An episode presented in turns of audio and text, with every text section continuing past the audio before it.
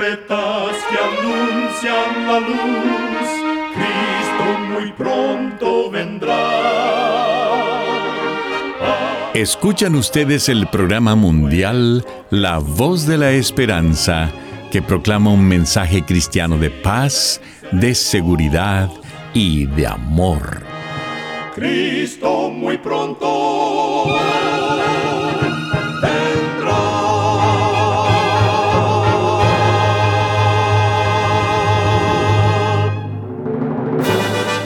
Queremos extenderle una muy cordial bienvenida a este su programa, La Voz de la Esperanza. Nos sentimos muy contentos de que nos puedan acompañar una vez más. El día de hoy tenemos preparado un programa muy especial para usted, con música selecta y un tema relevante para estos tiempos de labios del director y orador el pastor Omar Grieve.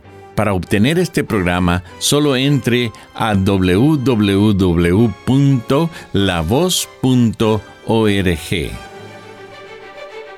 Para comenzar, escuchemos a nuestra nutricionista Nessie Pitao Grieve en su segmento Buena Salud. Su tema será Cuida tu higiene. Aunque no puedas verlos, todo lo que te rodea está lleno de microorganismos y algunos de ellos son capaces de originar enfermedades. Por eso es muy importante mantener una buena higiene personal. Algunos consejos básicos son Lávate las manos cuando llegues a casa, antes de comer, después de usar el baño y cuando hayas estado en contacto con animales. Dúchate diariamente para controlar los gérmenes que puedan afectar a tu piel. En concreto, es importante que lo hagas tras practicar ejercicio físico, ya que este favorece la sudoración y el contacto con bacterias presentes en las superficies con las que nuestra piel entra en contacto. Recorta tus uñas regularmente y manténlas limpias para ayudar a prevenir la propagación de gérmenes. También debes evitar morderte las uñas. Cepíllate los dientes. Una buena higiene dental es mucho más que dientes blancos como perlas. El cuidado de los dientes y las encías es una manera inteligente de prevenir las enfermedades de las encías y las caries. Recuerda, cuida tu salud y vivirás mucho mejor. Que Dios te bendiga. La voz de la esperanza te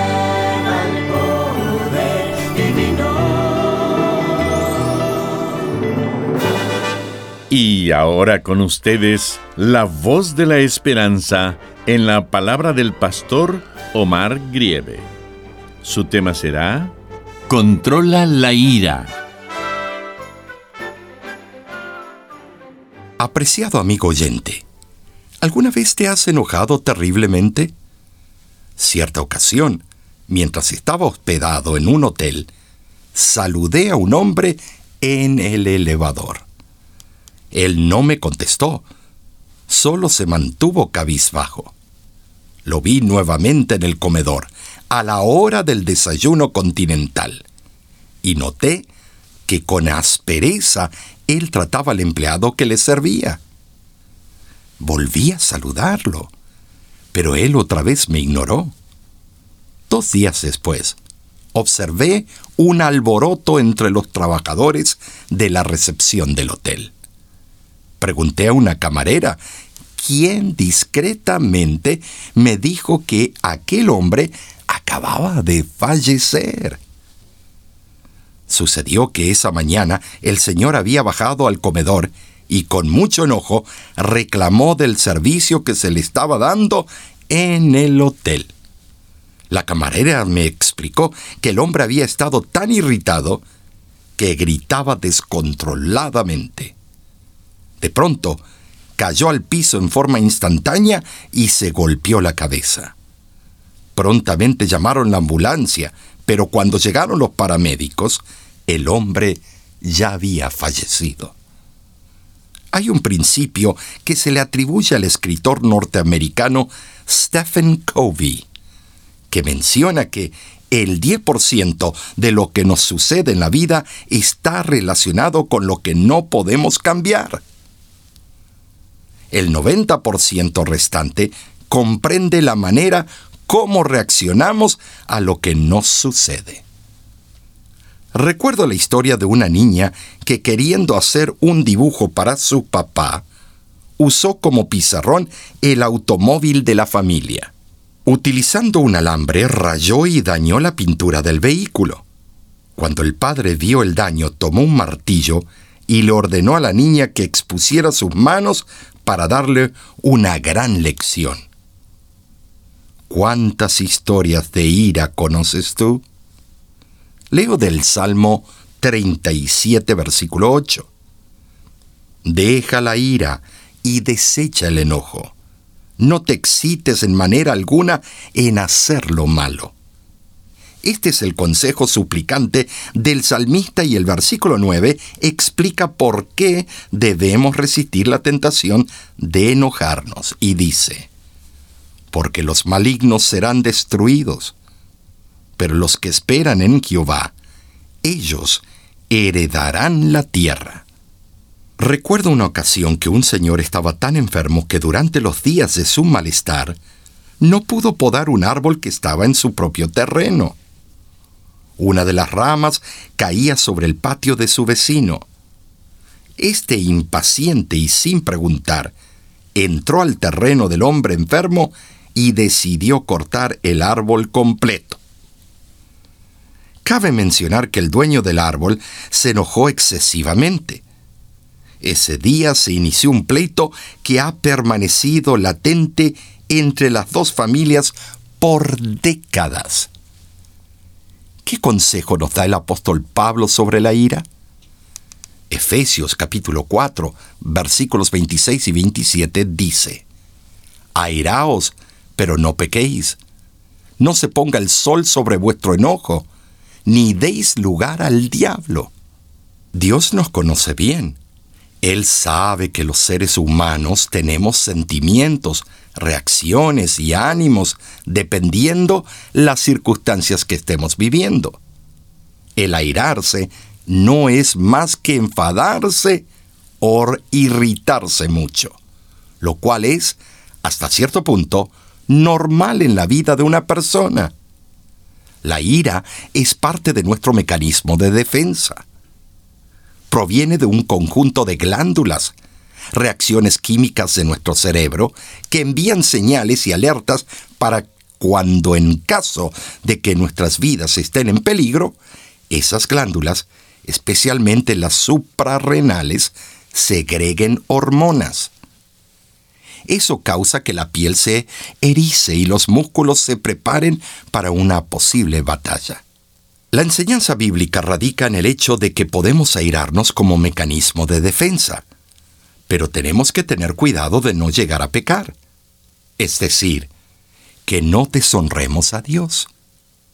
Si nos enojamos por alguna razón, no debemos permitir que ésta provoque acciones pecaminosas. Y no nos quedemos enfadados. No nos entretengamos con eso lo debemos enfrentar rápidamente, de manera constructiva y que honre a Dios, para que no se fortalezca y produzca amargura en nuestras vidas. La advertencia bíblica es tratar la ira el mismo día de la provocación. Antes de irnos a dormir esa noche, debemos haber tomado medidas positivas para encontrar solución al problema y aliviar la ira. A veces, todos permitimos que nuestra ira se apodere de nosotros. Cuando nos hacen daño o nos sentimos injustamente desfavorecidos, queremos tomar represalias. Sin embargo, cuando nuestra respuesta irada implica palabras duras, calumnias y ataques físicos, hemos cruzado una línea. Hemos pecado en nuestra ira y le hemos dado al diablo una ventaja. El sabio Salomón dice en Proverbios 14:29, El que tarda en airarse es grande de entendimiento, mas el que es impaciente de espíritu enaltece la necedad. Aunque nos sintamos airados, no debemos dejar que el enojo tome el control. Como hijos de Dios podemos enojarnos, pero no pecar. Ahora, más que nunca, esa clase de personas son las que el mundo necesita. La paz que no es circunstancial es la paz que no depende de ausencia de guerra.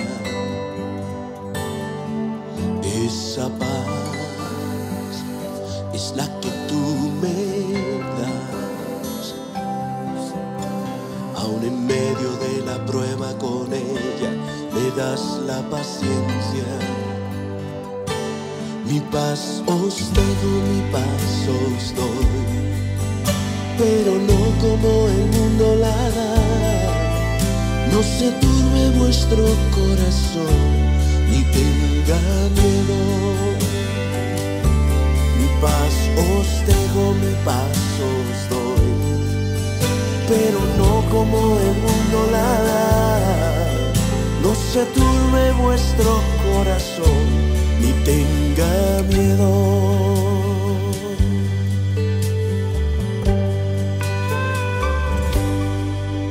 La paz que no es circunstancial es la paz que no depende de de guerra. Esa paz que sobrepasa todo entendimiento guardará tu corazón, todos tus pensamientos. Mi paz os dejo, mi paz os doy, pero no como el mundo la da. No se turbe vuestro corazón, ni tenga miedo. Mi paz os dejo, mi paz os doy pero no como el mundo la da. No se turbe vuestro corazón, ni tenga miedo. En el mundo tendremos pero en Jesús tendremos paz en nuestros corazones. Él nos prometió, mi paz os dejo, mi paz os doy, pero no como el mundo la da. No se turbe vuestro corazón, ni tenga miedo. Mi paz os dejo, mi paz os doy pero no como el mundo la da. No se turbe vuestro corazón, ni tenga miedo. Mi paz os dejo,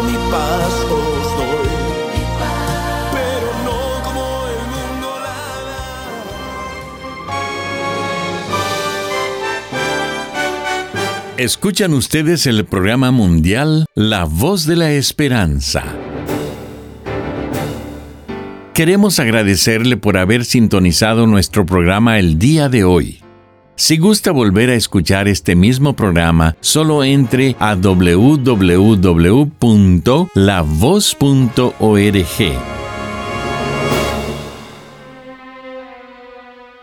Muchísimas gracias, amigo, amiga oyente, por su atención. Dentro de una semana, por esta misma emisora y a la hora de hoy, volveremos con otro importante mensaje espiritual. Y ahora nos despedimos de nuestros oyentes diciendo a cada uno de ellos, Dios te bendiga y te guarde.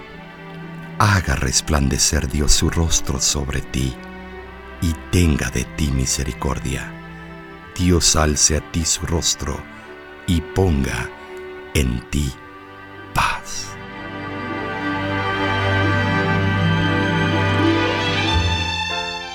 Este programa se ha transmitido bajo el patrocinio de la Voz de la Esperanza y de sus amigos de la Iglesia Adventista.